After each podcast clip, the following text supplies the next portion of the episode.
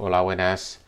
Hoy os quiero explicar, a raíz de la publicación de este podcast que estáis escuchando, una herramienta, de hecho es un sistema que, me ha trasladado pues al 2004.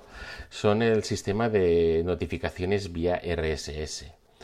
Ah, bien, este podcast está editado en una plataforma, en una aplicación que se llama anchor.fm, es eh, con ch, anchor.fm barra Jordi Verdura, concretamente está este podcast. Desde ahí cuelgo el, episodio, el MP3, y cuando decido publicarlo lo encontráis a muchas plataformas, pues a Spotify, Google Podcast, Apple Podcast, eBooks y bastantes más.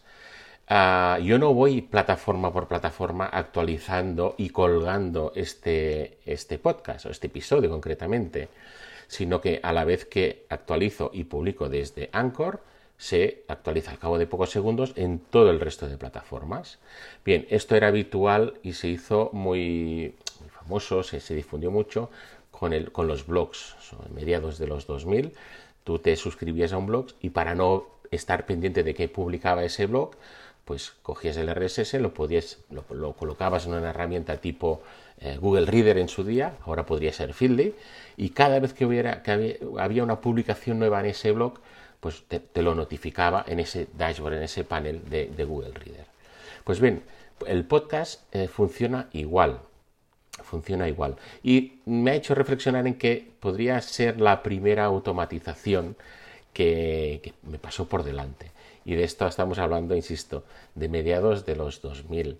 Ah, sobre, sobre los 2000, 2004, que había Blogspot, empezaba a haber también blogs con WordPress.